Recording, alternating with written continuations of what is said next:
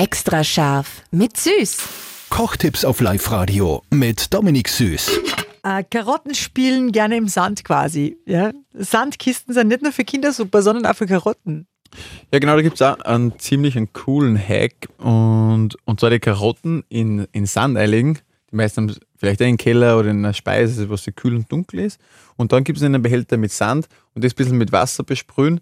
Und witzigerweise hält es einfach dann länger. Ja, du hast halt bisschen die natürliche Umgebung von einer Karotte. Aber einfach die ungewaschenen Karotten in Sand mit Wasser und geht pipi fein. Extra scharf mit Süß. Perfekt gekocht in einer Küche von Eilmannsberger. Denn am Ende schreibt man Küche mit E.